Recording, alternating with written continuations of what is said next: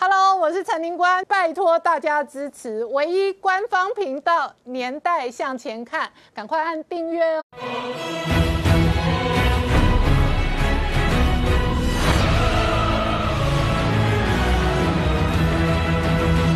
年代向前看，向前看年代。大家好，我是林官，欢迎我们忠实观众跟粉丝朋友扫描 QR Code 订阅《年代向前看》YouTube 官方频道。我们看倒数五十六天，今天呢，事实上是美国的劳工日，川普召开了重大记者会，直接讲到他攻击拜登是中国的傀儡，而且他说拜登赢，中国就赢。然后同一时间哦，这个川普也扬言哦，不管是不是减税或者全面脱钩，无论如何，美国要终结对中国的依赖。跟经贸哦，那也因为美中关系加速加大恶化的同时呢，外界关心今天白天传出来中印边境四十五年来第一次开火开枪哦，中印到底会不会引发一个这一个局部的军事热战，是外界观察的重点。同一时间哦，环球时报胡锡进讨论了全世界为什么都是中国的敌人这样的处境之下，德国的媒体追踪了一个社论专文，它的标题叫做“如果台湾”。关陷落，那在美国总统大选的混乱时期呢，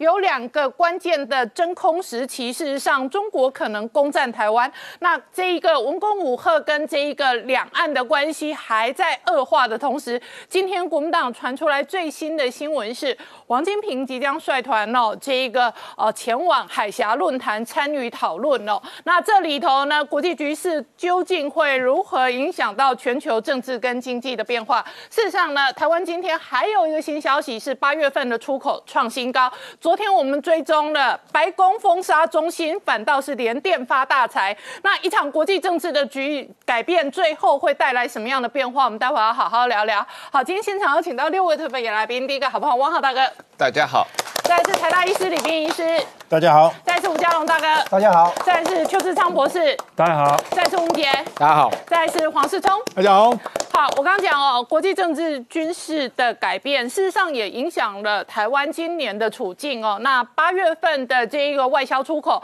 事实上是创下了单月历史新高，很大的核心都在 IT 跟电子产业。那特别是这一次的半导体的战争，是美中之间最核心的攻防战。战场之一。同一时间呢，因为倒数剩下五十六天就要选举了，所以川普在美国的劳动日上面有重大的演讲跟宣誓。我们看一下片段。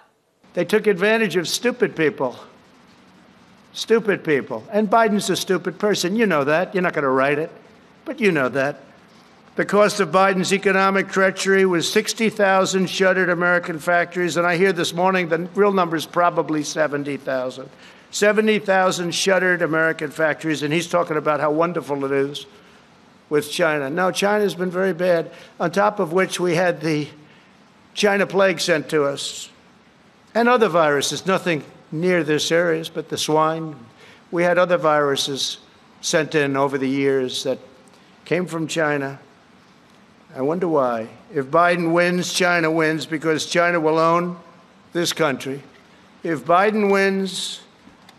China will own this country, and hopefully you're not going to be able to find that out. It's the most important election in our history right now. Most important election in our history. 好，师兄，刚刚看到的是川普在重要的记者会哦，扬言不惜跟中国经济全面脱钩，而且呢，他直接痛批，如果拜登赢就是中国赢的同时呢，德国的媒体还追踪了美国今年大选的混乱跟争议，万一真空时期拉长的话，事实上中国可能在两个关键时间点攻占台湾。那德国媒体针对这一个专文的标题叫做“如果台湾沦陷”。对，没错。事实上，这个接下来的美国大选呢，除了会牵动到美国的政治局势之外，当然对美中的这个关系也影响非常大，特别是台湾的安全。但这个德国的媒体的法兰克福汇报，他说了一篇文章，他他的文章标题叫“如果台湾落呃陷落”，它里面当然讲到就是说中国大陆是不愿意开战的，但是如果这个有良好机会的时候，他们也不排除会攻占台湾。那他当然讲的时间点是说，只有一个假设前提，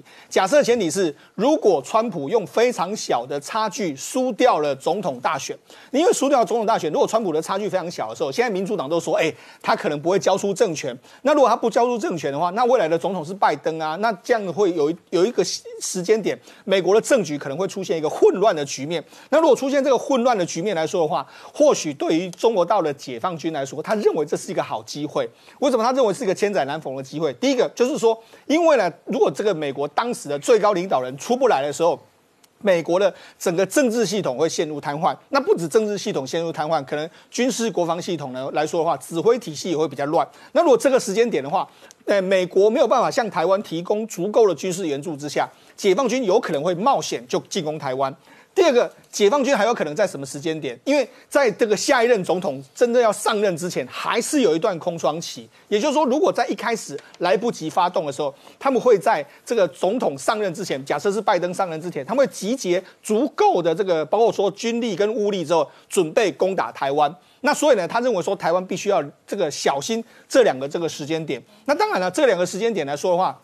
我们国军呢，或是相关人士，的确要值得注意。那除了这个之外，中国大陆目前呢，它的这个军演的这个动作呢，还是持续在进进行之中。我们知道，从这个七月到九月的时候呢，中国大陆一共在这个中国大陆沿海进行的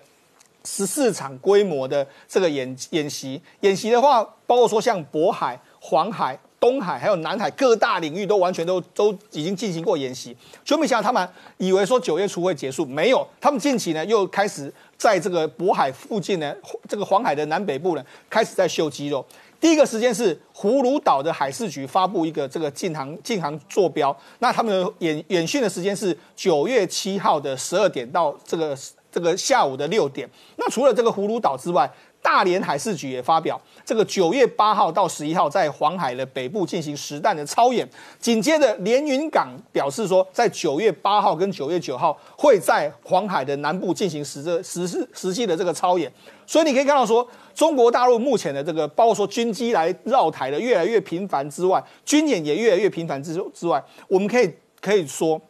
解放军的确某种程度呢，他在为未来可能发生的事情在做准备。那当然了，解放军这样子的这个进逼之下，美国当然不是省油的灯。美国的这个国防部长艾斯培呢，在最近呢，呃，飞抵到这个这个帛琉，进行了三小时旋风式的这个访问之后，就回到美国本土。那回到美国本土的时候呢，他说什么？因为他当时见了这个帛琉的总统，这个这个雷蒙雷蒙解锁。他跟雷蒙解锁呢来说了很多话，说了什么话呢？雷蒙解锁就说呢，哎，我们过去一段时间来说，我们跟美国有签一个所谓的 c o f a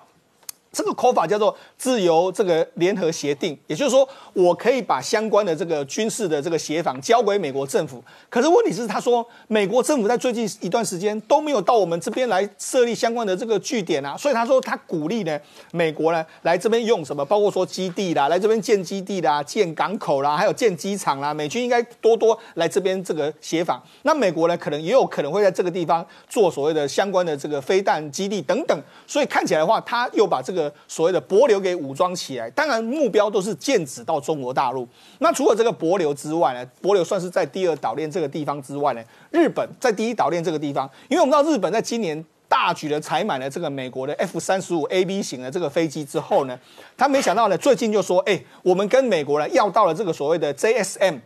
就是联合打击飞弹，那这个联合打击飞弹它有怎么样呢？它是在可以在五五百公里以外的射距呢，就对你发动攻击，包括说空对地或是空对舰的这样的飞的攻击。那为什么要这个飞弹呢？因为这个飞弹可以放在这个 F 三十五的这个内内部的这个弹夹里面，它可以在远距离，因为我们 F 三十五可以逆中嘛，它可以远距离在四距外去对你进行一个打击。那当然，这个部署在美这个中国哎部署在日本的这个各大基地里面，当然它的射程起来的时候。可以到达哪里？可以到达北韩、中国或者俄罗斯沿岸。所以当然，在第一岛链上面的话来说的话，F 三十五加这个 JSN 飞弹对于这个这个中国大陆形成非常巨大的这个威胁。那我我就讲。美国现在不断的在武装这个他的盟友来说的话，当然目标都是要防止中国到有蠢动的这个现象。好，那我请教一下明姐，一方面德国的媒体追踪美国总统大选，如果有争议或者有真空时期，有中国可能攻占台湾的同时，另外一方面，环球时报也讨论为什么全世界都是中国敌人。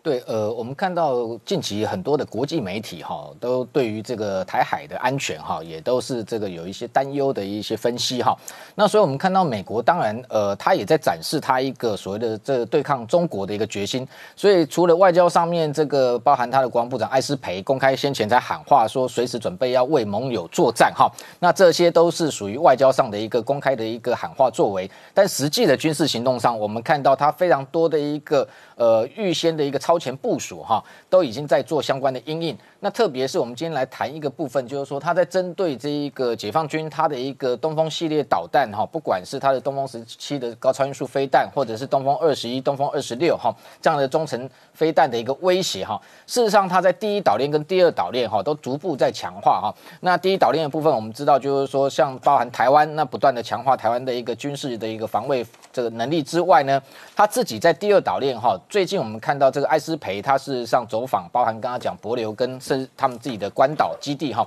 那特别是在关岛基地，它也这个等于说关岛部署了萨德的这种高高空的这个反导弹飞弹的防御系统之后，应该是算首次对外曝光哈。那国防部长到那里去看，当然有一个非常重要的一个呃政治意涵，也是释放给这一个北京了解，就是说关岛这个基地，你想要袭击它哦，还是要付出代价，因为这个地方部署萨德哈。那除了这个关岛之外，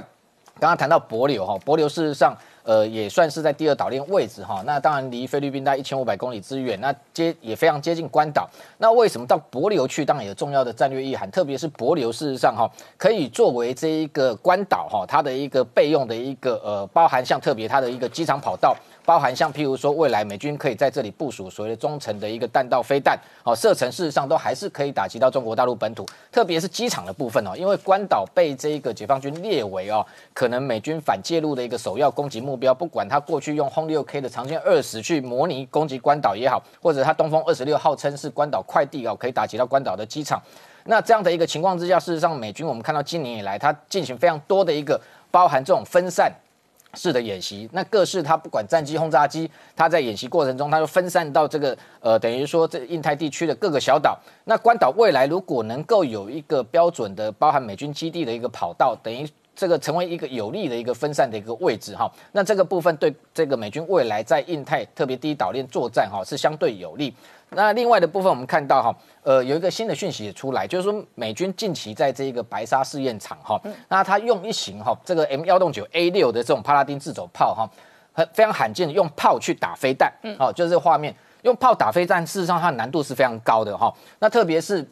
这个飞弹，它上面是包含，譬如说它是有带。这个呃雷达导引的巡标器哈，那你今天炮弹是不长眼睛的，你要如何用一个不长眼睛的炮弹，而且是高速的炮弹去拦截这样的一个飞弹，难度事实上非常困难哈。所以他们这一次测试，就是它有一型新研发的一型叫 Mark 五哈，就是十几就五马赫的这个速度的炮弹哈。那从这个 M 幺洞九 A 六哈，直接做这个。这个拦截哈，就是说来袭的一个巡弋飞弹。那这个巡弋飞弹，事实上，当然巡弋飞弹它相对于其他的一个弹道飞弹来讲，它是贴地贴海飞行，它的速度相对比较慢，它是属于次音速飞行哈。那但是你要打到它，你还是要能够预测它的一个路径哈。那所以这一个呃美军它动用的一型，这叫 A A M B S 哈，哦 A B M S 哈这样的一个新先进战斗管理系统，而且运用的 A I 的人工智慧哈。那这一套系统跟过往特殊的地方在哪里？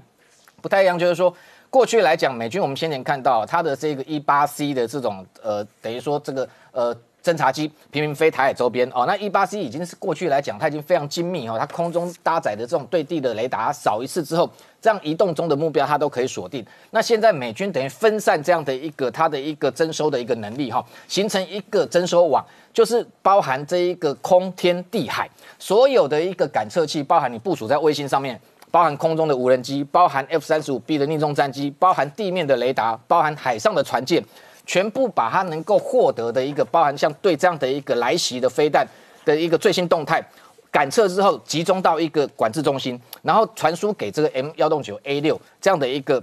本来它只是自走流炮，哈幺五五口径的自走流炮，传输给它之后，提供给它最新的一个方位跟路径，能够有效的一个预测。巡弋飞弹来袭的一个方位，然后直接就把它击毁。嗯，所以这样的一个做法哈，对于未来来讲，这当然是一个。呃，算是一个新的一个呃战法哈。那它的最大的好处是什么？节省成本。嗯，因为我们知道一枚巡弋飞弹哈，动辄一两亿台币哈。那这个弹道飞弹更不要讲哈，可能更高。那过去来讲，呃，如果美军传统上来讲，用譬如说我们刚刚谈到萨德，萨德去拦截这样的巡弋飞弹，事实上是不符成本哈，因为萨德一枚哈就高达三点六亿台币。那如果今天这个敌方来攻击的武器比你还要便宜的时候，你等于是浪费钱哈。那第二个就是说，过去传统上也有用爱国者三型，我们国军也有去拦截巡弋飞弹。那同样的这个成本就差不多，好，大家都一两亿支谱。但是用这样的一个炮弹去拦截巡弋飞弹，最大的好处是什么？就基本上这样的一个炮弹，现在还研发中，还算是贵的，一枚大概两千万啊。未来降低成本之后，可能数百万质谱，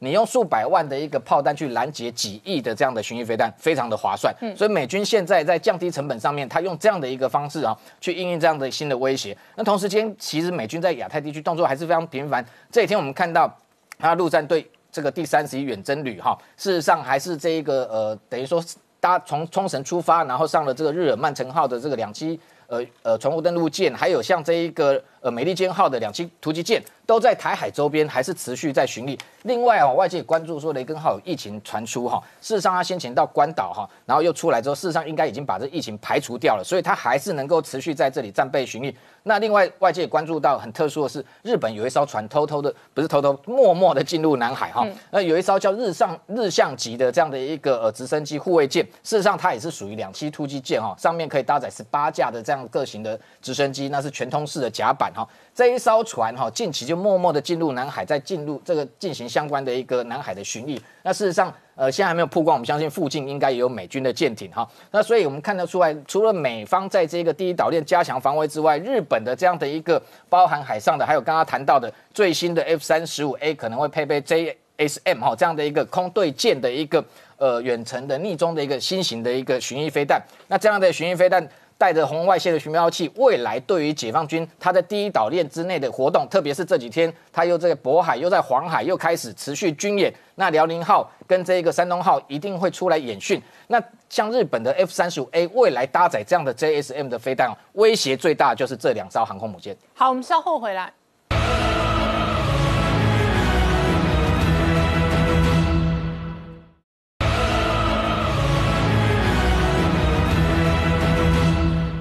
年代向前看的节目现场，我们今天聊的是美国内部倒数五十六天要选举。川普在今天美国劳动日的公开记者会谈话当中啊，提及了不惜跟中国经济全面脱钩的谈话。同一时间，他也指控拜登赢就是中国赢，那中国将会拥有美国，拜登是中国的傀儡哦。这一场选战哦，越打越凶，不管在美国内部或者在西太平洋，最重要的核心战争敌人都是中国。而德国的媒体评。评论了，一旦这一个美国总统那大选内部有争议跟真空时期，中国可能趁机攻占台湾。好，王浩大哥刚刚看到的是蔡英文总统的公开谈话，但是哦，这一个同一时间环球时报哦，他们讨论的是为什么全世界都是中国的敌人。可是现在看起来哦，全世界都认为在某些特定时候，中国确实哦，不仅仅是对台湾文攻，也有可能有武吓。你怎么看？对我，我先很快评论一下刚才你们谈到的这个德国的那个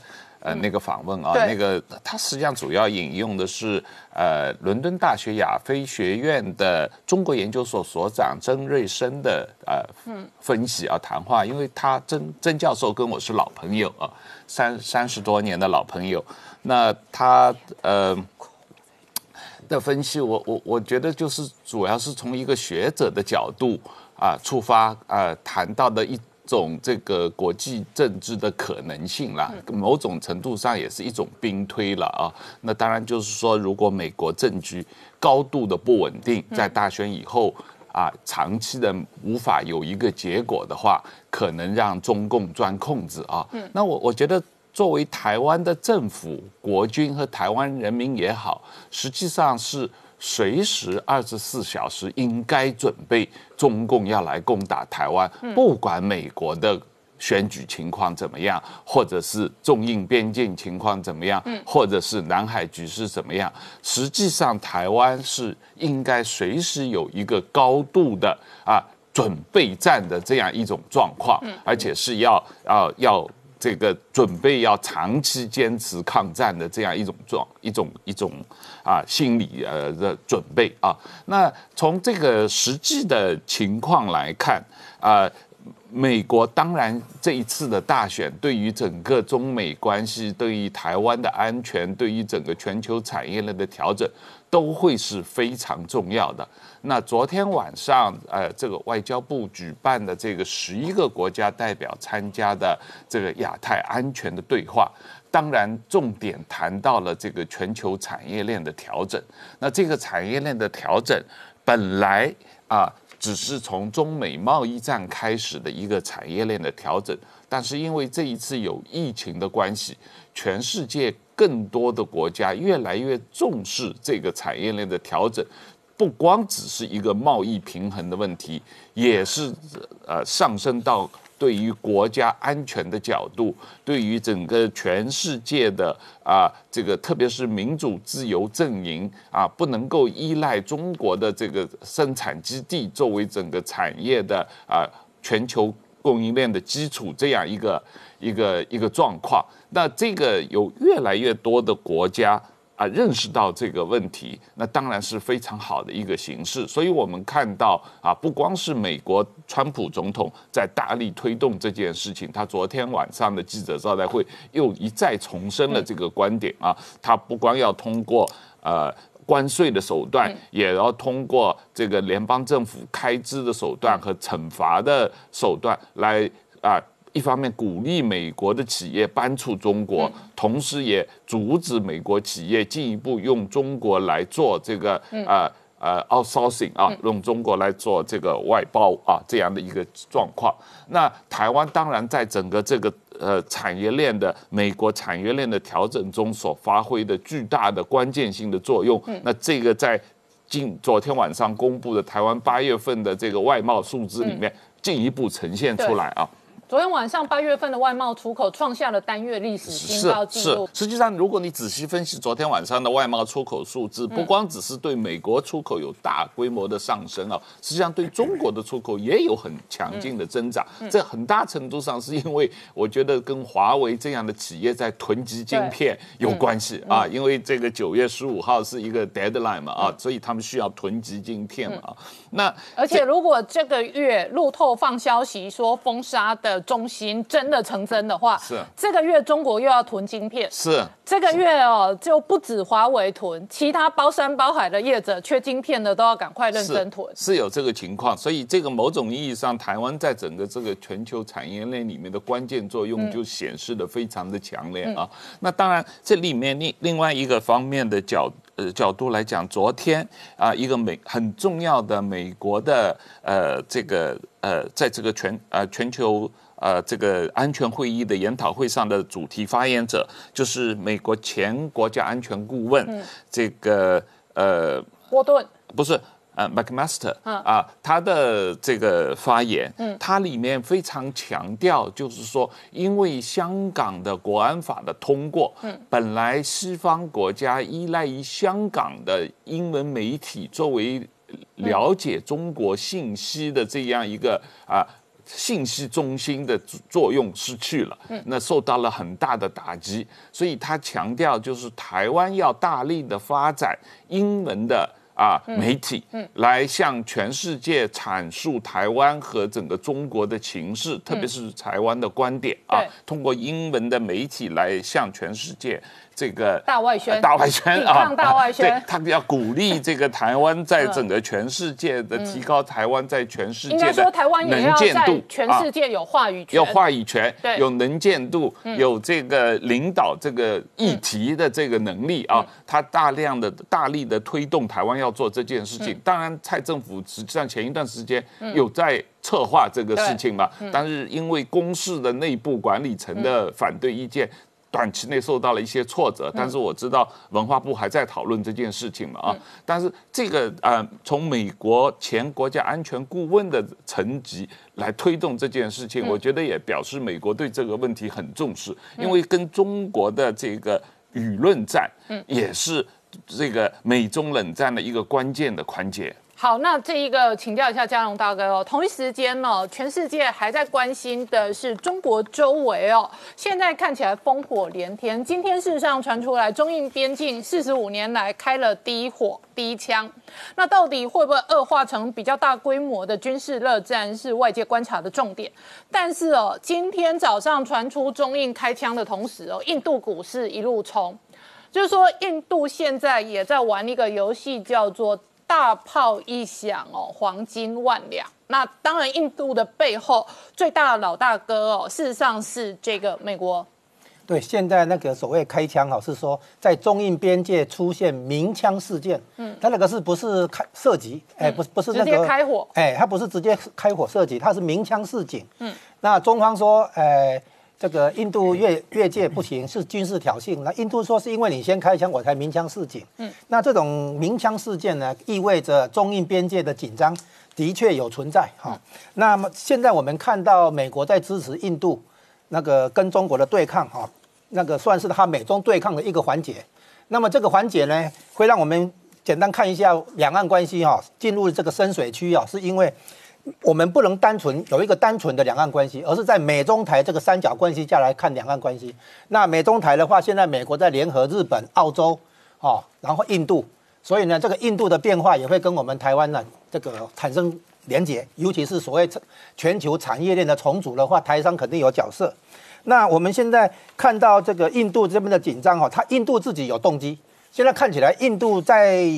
准备打战，这个开开战的话是做的很功夫很大。他的那个中印边界修了机场，修了公路，然后呢，把那个大部队往边境移动，然后呢，装甲部队也在移动哈。那飞弹部署、飞机的部署都有。所以我们现在发现印度呢在做开战的准备。然后呢，印度自己有三个动机。第一个动机呢，就是啊，习近平推动那个“一带一路”啊，从陆地跟海面双向在夹击这个印度。等于对印度做成了一个包围的态势，所以印度在国防安全上很不舒服。第二个呢是，原来中共在西藏的雅鲁藏布江上游啊盖了很多的水坝，把那个水资源拦截。那这个雅鲁藏布江下游到了那个东印日本哎那个东印度的地区，最后从那个孟加拉湾入海，结果东印度那个地方的水源就受到控制，所以那个印度呢对这个方面很不舒服。实际上听说呢，这个印度早就有向外采购了很多灰弹，是低空飞行，可能是是要来攻击这个水坝的。那最后呢，还有一个点就是，现在大家都知道，这个产业链、供应链的重组里面，制造业从中国撤出之后。哦，包括美国、日本在内，或者台湾在内，都有可能把这个制造业供应链转到印度来。那么，印度如果向中国表现出敢于对抗的态势的话，说不定会得到美国、日本的支持。这个就是有点像投名状哈，就是拿有限度的军事冲突来让美国觉得印度很值得栽培。哦，那印度自己呢，那个花钱买很多装备哈，从以色列、法国，甚至于俄国。哦，都买了很多装备，然后美军自己也把重型轰炸机进入这个印度洋上面的迪亚哥那个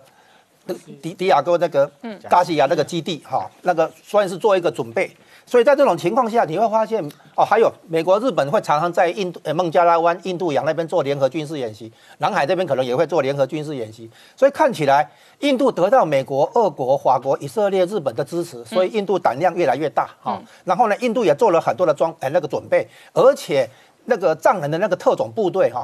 那个也比较适合高山的作战，嗯，比那个中国大陆从内地省份调来的这个驻军的话来讲哦，比较有这个作战实力。所以啊，有时候冲突起来的话，可能不见得中方会占优势了哈。实际上恐怕是日印度方面会比较有优势的哈。那如果真的打的话，那么中印如果大规模的军事冲突，我们稍后回来。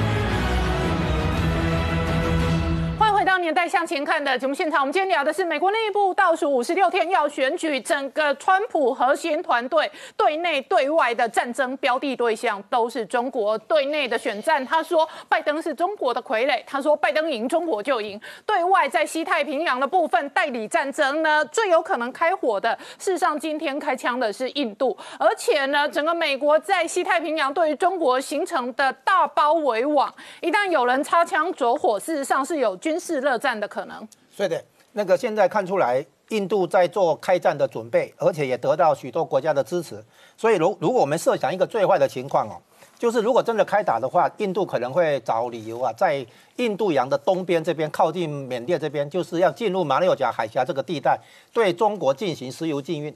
然后，美国在南海那边可能也会跟着配合，嗯，就是南海那边可能也会开打。双线那个开战哈，那么这种情况的话，因为对美国来讲，所以只要印度开火，那美国在南海又顺便牵制，那整个中国的这个南半部南部就是到处都是火，那整个南海事实上又是中国的咽喉，一旦掐住咽喉，北京面对的是更大的挑战跟恶化的局面。对，没有错。所以不不止你刚刚提到的黄金，嗯，其实石油也是个大问题，嗯，有这个石油禁运的话，对中国哈，如果禁运一个月的话，啊。几乎就比赛结束了。嗯，那么这个如果真的发生的话，美国的考虑点不是我们一般以为的那个南海岛礁那些人人道岛礁岛礁军事化，因为那个岛礁其实对美国来讲很容易解决的。嗯，它真正要解决的是说，哎，把升高冲突之后，找一个理由去处理。海南岛的三亚市那边亚龙湾的核潜舰基地，那个那个才是美国真正的担心。嗯，因为那个核潜舰基地哈，中共的核核核动力的潜潜艇出来以后，进入直接进入南海深水区，那个不像东海，东海的话日本日本美国卫星直接看得到，南海的话看不到。那么进入巴士海峡，进入到西太平洋以后。它就有可能对美国发动攻击，为什么？因为它是长城洲际弹道飞弹，然后装上小型核弹头的话，的确是可以打到美国本土。所以对美国来讲，这个叫做新时代的古巴危机，我们之前有提过。所以对美国来讲，这件事很严重。反而南海的岛礁反而是比较是一个一个什么借口，找一个理由哦。这样子的话，我们就会感觉到出来哈，这个南海的问题当然就会联系到这个台湾，就是说，它那个供应链哦，四角形，美国、日本、澳洲跟印度的话，那么日本跟澳洲中间的缺口就是台湾，嗯啊，然后呢，澳洲跟印度的缺口就是那个马六甲海峡，嗯，所以如果台湾能够走多一点发展跟马来西亚跟新加坡的关系的话，等于同时把两个缺口补起来了，嗯，算是对美国、日本来讲的话，算是一个有贡献的人，哦，那。那个美美国跟应该也包括俄国、日本了哈，就是说希望印度崛起来平衡跟制约中国的崛起，嗯，所以这个就是全国呃全球供应链重整背后的这个概念了哈。那么这里面就遇到意思就已经铺陈出来台湾的新角色哦。那我们看出来，台湾不只是帮助印度来引进外来直接投资来做供应链调整，它其实也在印证一件事情，就是啊民主自由的价值有普适性了哈。那么我们看出来哈，在台湾的话，我们很容易发现这个蓝绿对这个斗争里面，这个较量里面，可能都有很多的误判。嗯，就是民进党这一次的大选连任的能够赢赢得大选，并不是靠他的台独诉求，我们没有看出什台独诉求是主要的议题。相反的，因为那个习诶蔡英文很早的时候拒绝习近平的一国两制，嗯，九二共识是一国两制这个，然后呢，那个支持香港的反送中。好，然后呢，坚持民主是有这个价值，等于是站对美国这边。嗯，所以呢，对台湾来讲，它等于是符合美国副总统彭斯讲的。台湾是全球华人的一个灯塔，嗯，对于中国将来的和平演变也是可以起到推动的作用。这个价值其实对美国是很重要的。好，那我请教一下这个李皮哦，印度在这个美国的印太战略当中具有核心的战略位置，不仅仅是军事的战略。事实上，印度的交通部长昨天直接对着媒体说，至少有八家苹果供应链呢，这几天呢这一阵子会从印度出货。过去在印度的手机苹果供应链只有两家，所以印度事实上。在这一场战争当中呢，不管是军事产业供应链都扮演核心的角色。然而，在全球疫情的部分，印度也是人口大国。事实上呢，已经确诊的人数现在它也飙车飙到第一名，而全世界的疫情还在恶化。对印度，它的问题就是说，它的它它变成必须要在防疫啊，跟它经济中间做一个选择，或者是说。求平衡，可是那平衡是很难达到的。嗯，那印度它所采取的防疫政策，目前看起来跟大多数国家是没有没有什么不同了。他们也是强调要社交距离啊，甚至他叫那个民众都全部在家里不要出来。这个是我一开始就一直讲说，我不太同意社交距离这一种，以及越严重打击经济，而且它的效果又不好的政策。嗯，因为。印度他他们自己人有讲啊，他们根本不太容易去去保持社交距离，因为人太多，嗯，都挤在一起了。你再去什么地方都是人挤人，啊，它不容易保持，不容易维持，又会伤害经济，它是成本高、效益低的一种政策。嗯，最有效其实我是我们一开始就在执行的口罩政策，因为台湾呢这些东亚国家哦，那个我们已经很习惯说，这个口罩是一个防范感染非常重要的一个武器。保持你健康非常重要的武器，可是很多其他国的人民可能没有这样的观念。好，那这个李批除了这个全球的疫情跟确诊的人数还在飙涨的同时哦，川普在今天的公开记者会上，他还提及美国可能十月份开始打第一阶呃低坡的疫苗。然后陈时中事实上哦，今天在这一个公开的呃媒体的报道当中哦，也提及了台湾的进度很有可能明年一月份哦打低坡的疫苗。那当然，它的定义里头有三种比较高风险的族群，包含了医护的人员，或者是这一个呃跨国的这一个呃这个跨边境的移动的人员，都可能是第一阶段打疫苗的这一个对象。你怎么观察现在疫苗的进度跟发展？对，因为我们的全世界来讲哈，我们所谓的第三期临床试验做完以后，就是证明你的疫苗能够保护这个疾病，它才能够上市，这是。一般的正常的那个程序嘛，可是现在看起来哈，就是大家都对这个是蛮困难的啊，蛮困难达成。所以你看国外的疫苗厂，他就是说动辄就三万人、六万人的研究对象，他就是因为这疫情并没有像。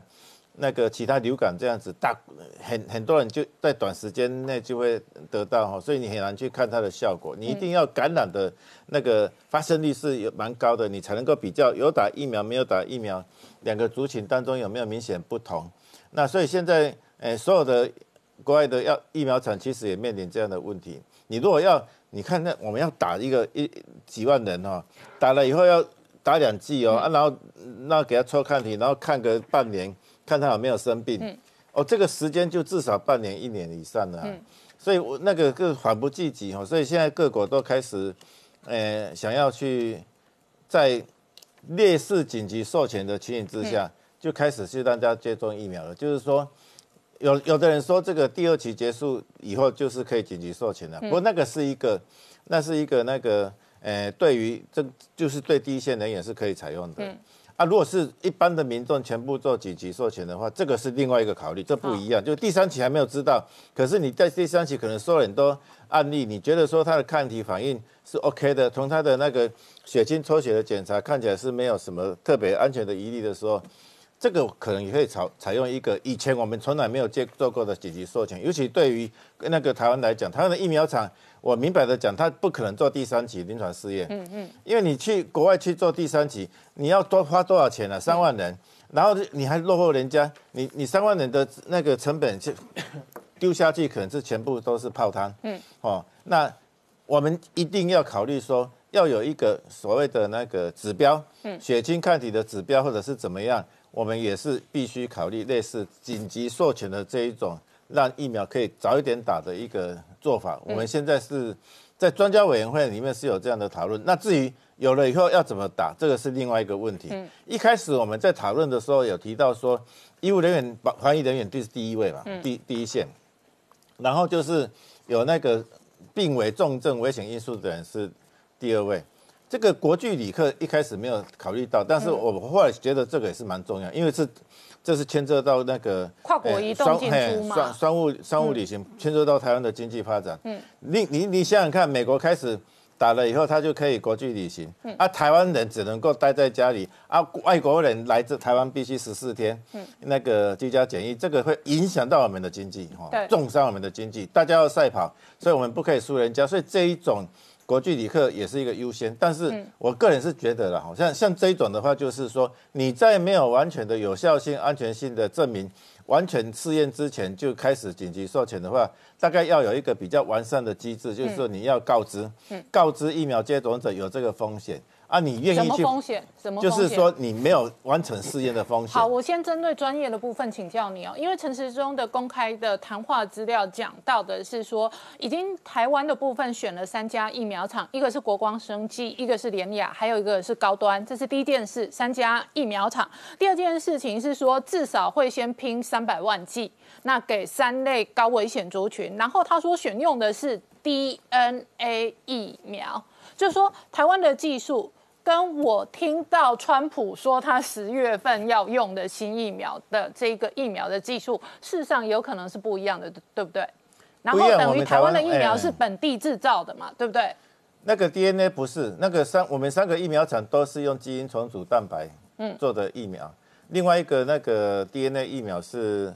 是中研院他们在发展的，嗯，好，他们也希希望说能够量产。那我想这个，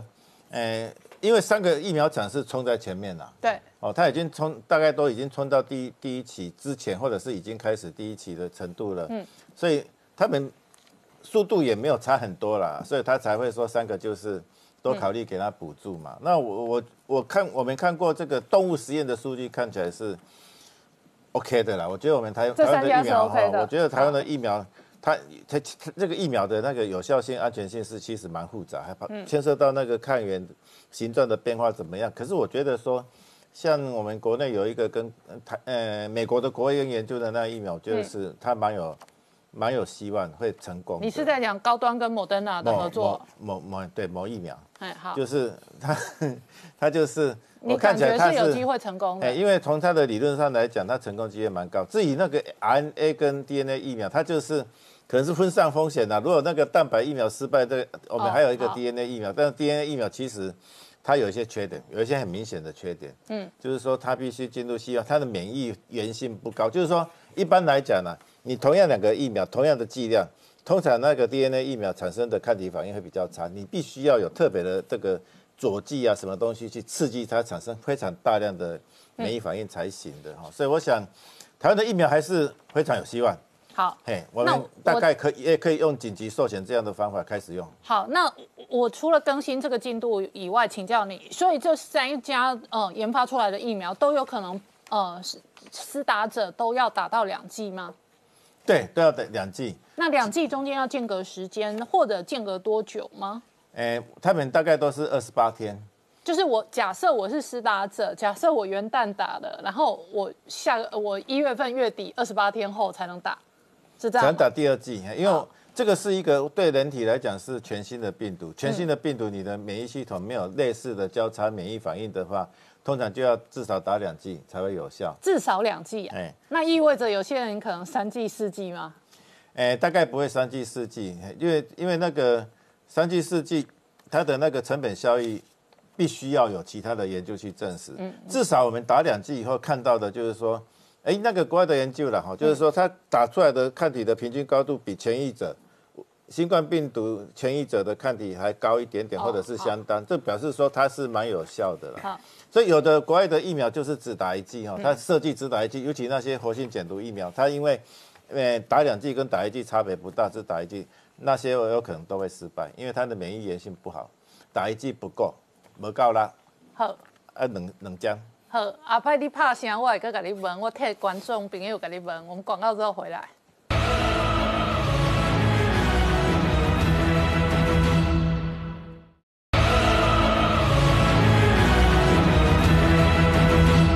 欢迎回到《年代向前看》的节目现场，我们今天聊的是德国媒体追踪报道了这个美国大选，一旦有真空期跟争议期，美国内部混乱的时候，很有可能是中国。这个武力攻占台湾的一个真空时间点。那未来五十六天美国大选的攻防哦，事实上影响着这一个全世界。然而同一时间，美中的科技战越打越凶，但是台湾的电子业者有些人越打越发财。子昌大哥，八月份整体台湾出口创新高，是可是我看到的旅行社资料，有人一天管一家，呃所以呢，这个疫情造成很 M 型化的发展。是台湾的半导体业者，事实上，如果是下一轮白宫还继续追杀中芯的话，嗯那台湾的半导体业者搞不好是相对受惠者。对，从目前的这个呃整个讯息来看的话呢，美国呢除了在军事方面哈、哦，刚刚所分析过这个围堵之外，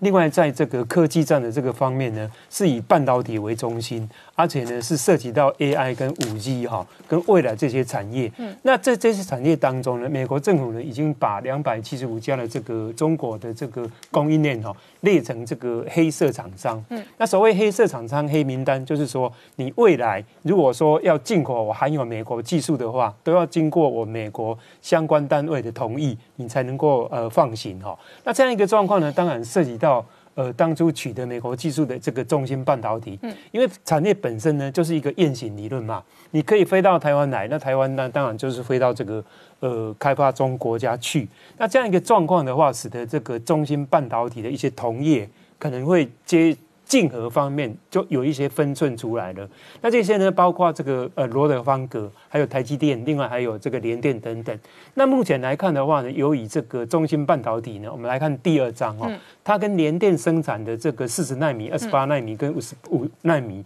比较相近，嗯所以说呃联电的这个受益的这个情况呢比较大。所以说最近的这个联电呢有这个喷出的这个表现哦，我讲的这个是所以中芯跌倒，联电吃饱。不过最好是大家都好了哈，那当然就是一个竞合方面呢，有出现这样一个效果嗯，那这样一个效果的话呢，使得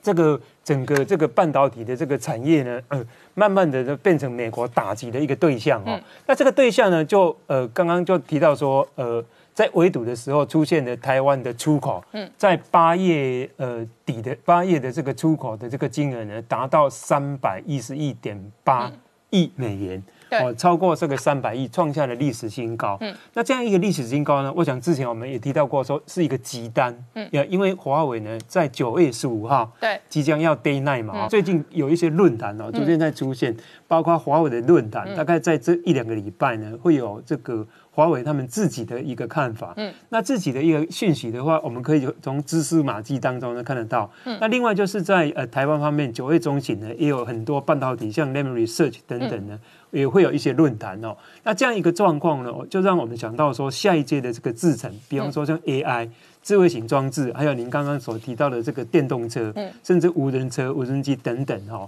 这些这这个新型的这个这个这个这个这个呃装置呢，都会呃有有这个雏形呢，即将要出来。那这个雏形的话呢，使得这个台湾的这个景气呢，看起来的话感觉很旺，嗯，所以说呃，台湾的这个八月。呃，七月底呢，新设的这个公司呢，曾经呢成长了一点五，破天荒的成长一点五哈。嗯。那这个一点五呢，大部分是来自于技术的服务，另外还有制造，那另外还有一些这个呃技术方面的这个专利的一些公司呢，他们突然的整个都上来。OK。那那这个不意外，为什么呢？因为根据这个发战争灾难。对。这个呢，根据这个呃台湾金融研究院的一个 BEI 的一个报告呢，银行业者的这个经理呢，通常都是顺势而为，嗯，就经济很好的时候，股票更高的时候，顺势的就呃啊放款的，嗯，所以这一阶段的这个景气的一个高峰呢，在八月份是由华为，嗯，哎所创造出来的，而且呢是增加的。估计了哈，大概有十六亿到二十亿左右，嗯，诶，美元呐哈，增加所出来的一些业绩哈。那在这个同时呢，我们来看这个全球股价的这个状况，是第二部分。这个是 Tesla 涨得最高，有梦最美，涨到这个五百块，然后从五百块呢，最近呢下来了哈，整个到顶呢就下来了。那这样一个状况的话呢，使得这个呃。科技的这个类股呢的股价继是不是继续在追高？嗯，就等待九月十五号，是不是真的是利空出尽？那目前看起来的话，到九月十五号还要到十一月三号啊，对不对？还有一段距离啊，所以说我认为在九月十五号以前就要告一个利空出尽这样一个 event，几率好像不太大。好，那另外一个是原物料的部分。对，原物料的部分呢，我们来看台塑的营收，这个就相对的就非常的两极化。对，因为台塑的营收八月份呢，它整个四家公司呢，它是衰退的。对，而且呢，最近油价呢，在昨天呢，又跌破了一个整数的关卡。那这样就表示说，现在投资人呢，你可以发现台股偶发性的就是，哎，塑胶类股。涨一天两天停板，那昨天呢是钢铁类股突然又一天两天又停板，哦，这样一个这个啊，另外这个行业类股也是一样，就这些，因为这些钱太多了，这些这个投资人呢，大部分都是寄望在这个呃十一月三号之后，或者是解封，刚刚所提到的疫苗放出来之后，它的消费、它的有效需求能够增加。对，可是这个预期非常的不明显哦，对，非常的不明显，因为。就台塑集团它本身来讲的话，他认为这次的这个复苏呢，不是 U 字型的，极有可能是 L 型的。好，台塑集团八月份的营收是创下了这一个金融海啸那个时候的低档记录。低档对。好，可是台湾的整体出口是创历史新高哦。对。所以事实上，这个是很 N 型化的两极发展哦。电子业是一直喷，一直成长，一直飙高创新高哦。对。可是塑化的龙头台塑在创新低哦。对，所以说这个是极端的这个不平衡哦。所以当时那个 Krugman 就是 Nobel 那个 Economy Prize 的得主啊，他就讲说，他根本就不是什么 U 型啊，什么型，根本就是一个 K 型。对，K 型就是说好的强者恒强，强者恒强，那弱者弱者很弱，很弱的这个状况哦。那所以说，对于这样一个行情的话，我觉得呃，在投资的时候，即使九月十五号利空出尽，那也要慎选个股。好，我们稍后回来。Hello，我是陈宁官，拜托大家支持唯一官方频道《年代向前看》，赶快按订阅。